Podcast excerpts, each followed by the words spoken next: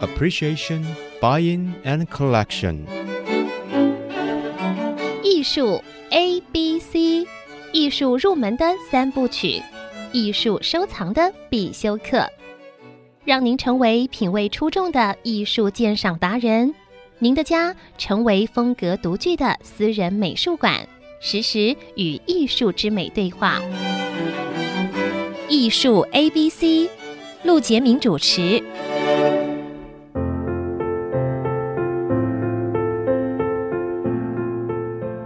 这里是爱思之音逐歌广播 FM 九七点五，你所收听的节目是艺术 ABC，我是陆杰明。最近啊，是有一些画廊开幕啊，那么更难得的呢，是有一个画廊重新开始， 这个就是地门艺术中心啊，在这里要恭喜地门艺术中心停了好长一段时间啊，又继续开始了。那回想这个地门，其实大家在这个圈子里，其实早年的时候都知道啊，黄宗宏先生他。创立地门艺术中心。那么，事实上在这里还要代表画廊协会感谢他一下，因为画廊协会在一九九二年成立的时候，事实上地门艺术中心的黄宗宏先生事实上给了很多的支持，包括这个办公室，还有这个秘书长，第一任秘书长肖国栋先生也是从地门派过来的。那么还有，他也捐助了一百万啊，给这个中华民国画廊协会的成立啊，所以这是他有功劳的，我们在这里要感谢他，呃，这个祝福他，因为现在他又开了这个地门啊，又回来了。地门这次这个开幕，当然第一个展览是郑建昌老师的展览，但是。签约经济代理的艺术家是李凤老师，他的一个展览最近开幕。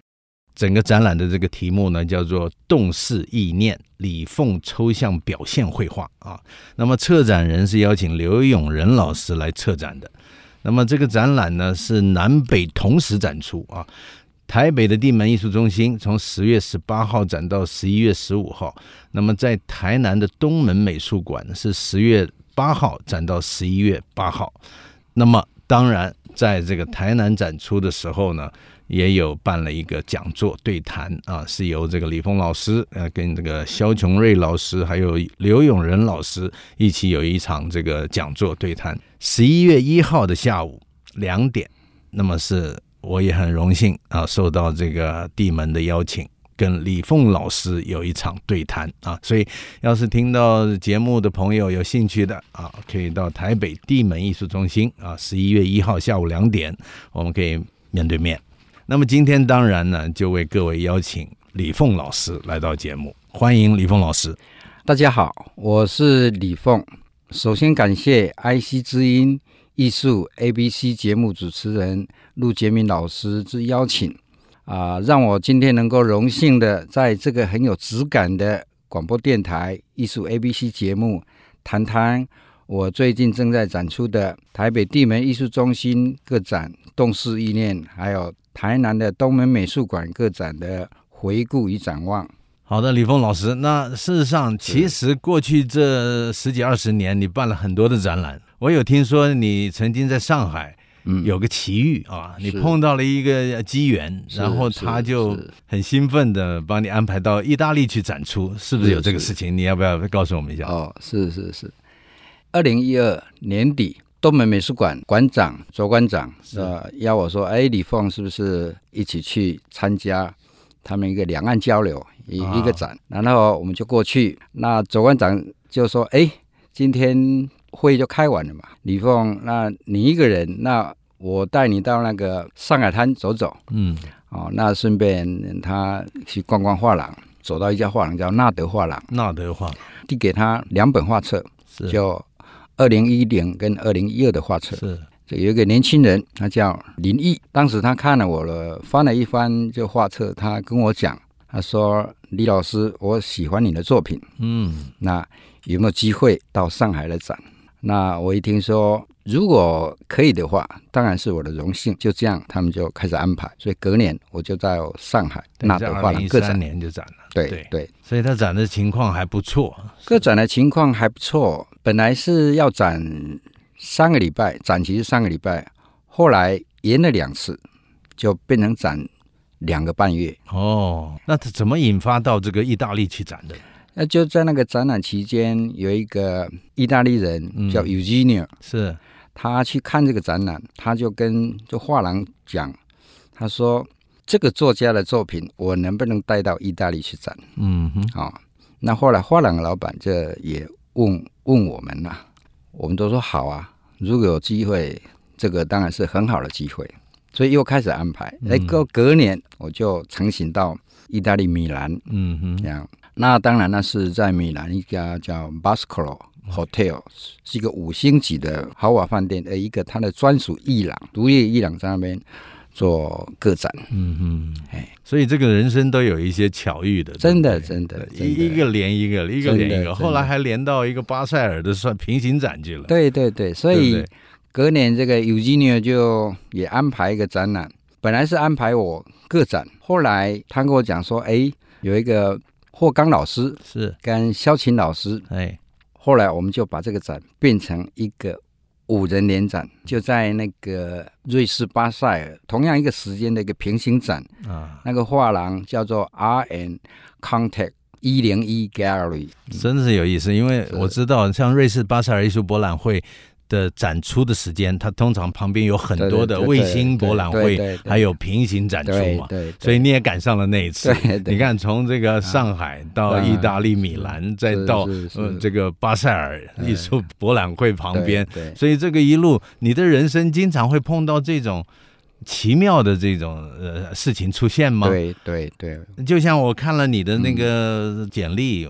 你曾经在这个艺专之后，你还因为家里的土木工程的呃不太顺利，嗯，你还到了这个疗养院，对对待过对对对要不要讲一下这种经验？因为因为嗯一一个抽象艺术家的养成，一定是跟他的生命有关。所以从你的这展览的这些意外事件，是或者是是是贵人相助，是是一路走来，哎，你你怎么会在疗养院里面哦出现？是是，其实我进疗养院工作那时候大概是三十四岁，是的，但是在三十四岁到我从艺专毕业，这是一段时间。其实我在艺专的时候就读意大利文，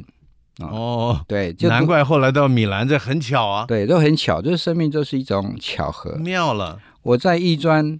二年级的时候，就到每个礼拜两天坐火车到湖口，哎，跟一个意大利籍的神父叫博彪，就学意大利文，他是免费教的。 ，OK，然后他也跟我跟另外一个朋友讲，他说你们毕业之后，我帮你们安排到教堂去，师都在那边，然后你们再到意大利去就学。这时间他教我们意大利文，就是应付生活上嗯，沟通的一些意大利文。可是，艺专毕业之后，因为我爸爸因素生病了，所以我来接，所以一接到后来间隔好多年。嗯可是我到疗养院之间，其实我做很多工作了。 ，OK，我卖过冰，开过计程车， 哎呀，当过那个那个大英百科全书 Encyclopedia 的销售推销员，嗯，哦，还当服饰店的外务员。我三十四岁在疗养院工作的时候，其实已经是经历了很多很多。嗯，可是，在那当下，其实我的身心是疲惫的，嗯对自己，因为以前做过那么多事都没有一个成功，嗯，所以也，是对自己有一个所谓的负面，很负面的。嗯那当然，那段时间，我认为在我人生里面很重要，就是说，他把我内在所谓对自己很负面的，慢慢的一一把它丢掉。这难道是一嗯个在疗养院里面，你好像是帮助一些精神病人在画画，但是事实上那个情况是治疗你自己，对呀、啊对呀、真的是变这样成你自己灵魂的救赎了，真的是真的这样。是这样 吗？所以很多人就说啊 therapy 啊 therapy，哦没有啦，呃我只是 therapy 自己而已 啦。艺术治 疗，艺术治疗哎。嗯那那你那个时候在精神病院工作的主要的是因为你会美术，你用艺术在对治疗病人。对，那时候呃还有所谓技术人员哦任用。 OK，我那时候不是考，是技术人员任用了解相关的有进去。专业人才了。对，对，那后来我在疗养院的复健科，当然我也到 daycare center 嗯日间留院，那时候日间留院刚草创，台湾的日间留院刚草创，我在里面在那边待了两两三年吧，就当那个所谓个管 case manager ，OK，啊，那 case manager 会有面对面治治治疗病人了。呃，我还要带一些 case 啊，一个 manager 大概要带个啊、十几个 patient 嗯好、那当然我一边教化，他们那个那个日间留言就让我带一半，嗯，带八个病人，所以大概每周都要好几次的，然后 case conference 啊，case study 啊，或者说嗯一些 meeting 的，是面对这个病人，嗯还是说跟别的人一起讨论的？跟这个别人一起讨论的。 OK，它里面有护士啊、嗯，OK，药剂师啊好，的但是这一段真的是很精 彩啊！这个呃一个抽象艺术家，他的这个人生经嗯验竟然会在呃疗养院里发生啊，这个变成治疗病人。讨论 case，但是事实上是自己灵魂的救赎嗯也。也去探索自己，嗯。我们先休息一下，待会儿再回到艺术 A B C。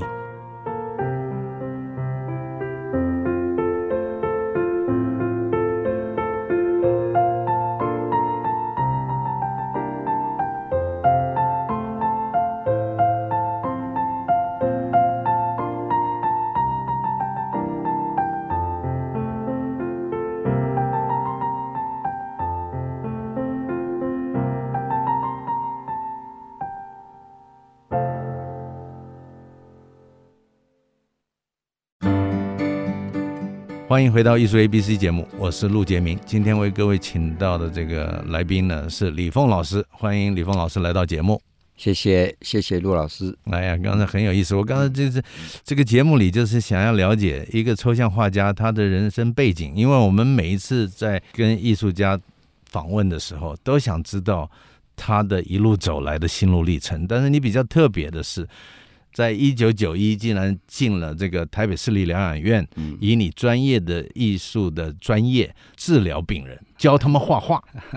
等于是艺术治疗。哎，你分享，你你你说分享，但是我曾经带团去过梵谷，在嗯，雅尔的圣雷米的是圣保罗是精神病院，是嗯是现在他们还有一半的医院是在治疗收留女性精神病患，嗯但是他是专业的老师教他们画梵谷的画，借由画梵谷的画来治疗他们。是，嗯所以让我想起你一九九一进了台北市立疗养院的时候，嗯嗯你的任务是是不是同样的，是用绘画治疗精神病患？他们当然所谓的绘画治疗嘛，哈。那我在一九九五在学门开个展的时候，那个时候的记者会，我们就在医院里面，本来在画廊，后来记者会想说就移到医院里面，精神医院里面。所以记者跟我的想法是一样的，是一一个艺术家，记者也很好奇，竟然，竟然很好奇对，嘛。记者也很好奇，既然发生在台北市立疗养对院，对所以对记者会是在那里举对行的。对，所以那一次的记者，那时候的很多报纸，包括《资历晚报》那时候都还在，是呃，那时候很还特别的一个，还在主要艺术线上的那些记者，是大概都有去，所以去的记者大概超过十五个。哇哦，那个时代真所的以是，有一个记者就问我，哎，啊，他说你是用什么理论去？我说我通通没有理论，我通通没有理论，我只是觉得画画很开心，我把这份开心分享给他们，就这样而已，嗯没什么理论。带领他们，对对，带领他们是用画画对开心， 对是不是？对， 那就等于自由发挥，这样对反而好啊！对对你不能给他限制 SOP 啊，嗯没错，对不对没错？他是他们他他们的 情况特别啊，对但这种效果有没有给你回馈呢 他们真的开心，我也开心， ？OK， 我也开心，所以就像生因为命他们讲话的方式跟一般人是不一样的。哦，在那一段时间里面，我其实慢慢的会把我以前的所谓的对自己负面的，慢慢的丢掉。就是说，我在开心里面，然后从他们身上去反省到，其实人很单嗯纯。所以我一直觉得，只有两种人：小孩子跟精神病友，他们是天使，嗯，他他们是天使。了解。那我就跟这些天使在一起。所以一九九一进了这个私立疗养院，帮助这个病患啊，嗯然后你自己也画画，然后你也带着他们开心的画画，嗯然后在一九九五的那一年，在玄门办了这个展览。对那这个马上让我想起《刺激一九九五》 《肖仙 Redemption》那个也是一个灵魂的救赎啊，是也是一个灵魂的救赎。所以，那么你后来离开这个私立疗养院，开始走向你专业创作的路途上，一不断的办展览，不断的办展览。那么你自己的这个绘画啊，是所谓的是抽象表现的风格嗯啊，抽象表现的风格。那请问你，你对你抽象表现的风格怎么定义？基本上我认为嗯，这个世界上没有完全的抽象，哎，这个话说得好，这个世界上完全没解有释一下抽象，除非我们是外星人是的，啊、只是说去掉一些比较具体的形象，啊像我的一个绘画的转折，我就去明显感觉到这样。嗯我刚开始的时候，我国中一年级开始画画，我是从 copy 的、描写的，就超阅历的，就百分之百写实的。然后后来去写生，也是百分之百写实，只是从写实入手啊，对，嗯，只是那时候不是看风景阅历去画，而是把画架放在户外、郊外或者是公园啊什么，直接写生了。直接写这生。从我们以前讲古人说诗造化，就是这对个意对思。对对，从对大自然里面吸取养分，对对啊写写生实写实，后来我这画会转变成一个比较抽象的，嗯或是说离开形象的，当然是有一个它是有一个转。啊，有些转这个点是慢慢的，慢慢转的，它慢慢有点从从具象转到意象，对，有一点意象，就是说有一点抽象，半抽象，对那里面有还是有树啊，还是有山啊，但是已经不是这个写实的风景了，对，然后再从意象慢慢再极简的转到抽象，那之间有一个很明显的点，因为那个变化其实是模糊了，你没有办法，因为它不是那种它不是一刀切的，不是一刀，切的那种它一个点，慢慢慢慢慢慢的。但是有一个很明显的例子，我现在要跟大家分享一下，就是说我在十七八岁高中时期，还有一次在郊外写生，那一次没有完成，因为那一次太阳下山比较快。所以我在天黑之前要给我赶快骑脚踏车回家了，你要骑没画完骑一段路没画完。嗯，那没画完，我回到家之后，哎，吃完晚饭，晚上，呃，我又把那个画放出来，在我的房间里面去画。可是那时候没有白天的风景可以看呐、是的，所以我就用想象的、哎，想象的色彩跟是想象的线条。所以那一次画完之后，我发现这样画更开心，更让我觉得哇，这更像画画、啊，这才是我这想才要是的，养，我才也这才是我想要的，真的。对吧？啊、所以我那从那之后，我大概就很少画写实的东西了。从那之后，那这个转呃等等于是 转向抽象的时间很早，很少很少。，对吧？对，很早。所以我到艺专，我到艺专进去的时候，就完全画一些抽象路线了嗯对，所以我的学科是被很多是被学校跟我当掉的。基本上艺专还是一个学院派，我们当时就那样的话是学校没办法接受，也曾经跟学校老师讨论，所以有一个钟桂英老师，是是最了解我的。嗯，后来我在他的课堂上不用画，然后他固定给我八十分，我们都聊天，跟钟国英老师都聊天，没有画。嗯所以这个老师因材施教了啊。嗯但是你自己在现在这种阶段，像这一次的展览叫嗯“是动视意念”，是，是那你一是路走来办了这么多的展览，都是嗯抽象的。嗯那以动视意念的这个大主题来说，嗯你是怎么来诠释你所谓你画的抽象画呢？这养分来自哪里？养分还是来自大自然的感受吗？是我的养分还是那我很好奇的问你，来自大自然嗯你在面对每一张白色画布的时候，你是怎么开始画？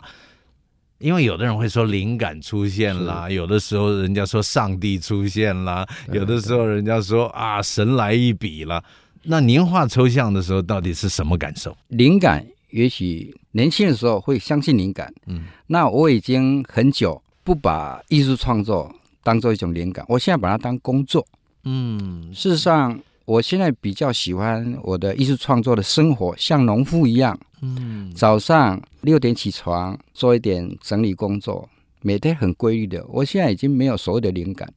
我说不能相信灵感的啊，灵我感知道是你的意思了，就是说嗯一个艺术家不断的做，不断的努力的做，他对自然会有一些东西出现。嗯，那这最起码你里面要有天分，里面要有兴趣，里面要有努力，是他才可以像你说的。按部就班对上工哈、对然后每一天八个小时、十个小时。对我碰到好几位艺术家都是这样，像有我碰到许志贵老师，我说你是不是熬夜在做在做创作？他说没有，我我就像农夫一样，我我哎早上对几对点到是几点是，是，是因为他也很注意健康，他不愿意熬夜，是是，所以你也是这种情况，熬去夜不断的做，不断的做，对，熬夜也会共，但是我在解释就是说，当我们到了这个年纪，是你知道我今年已经呃六十三岁了吧？是艺术对我来讲，已经不像年轻的时候说是一种冲动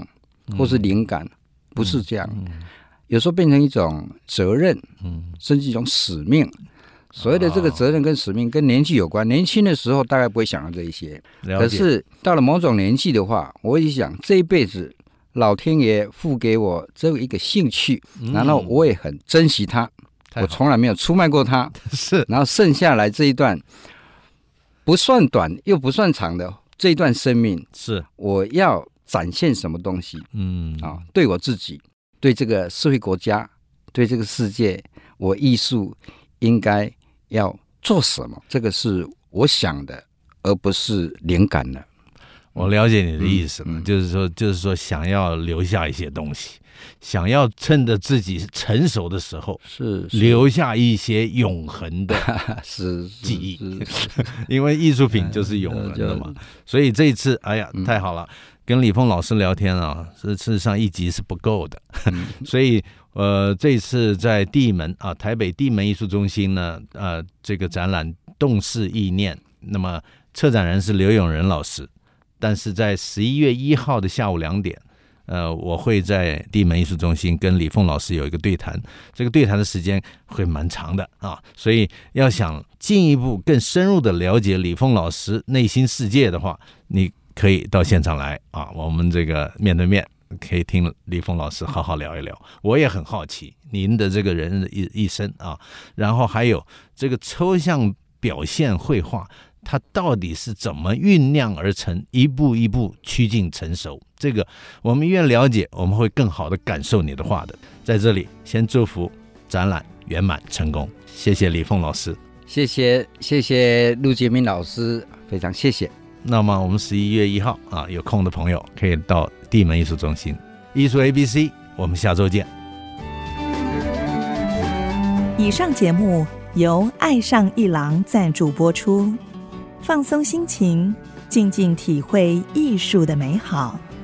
iArt Gallery 让您爱上一郎。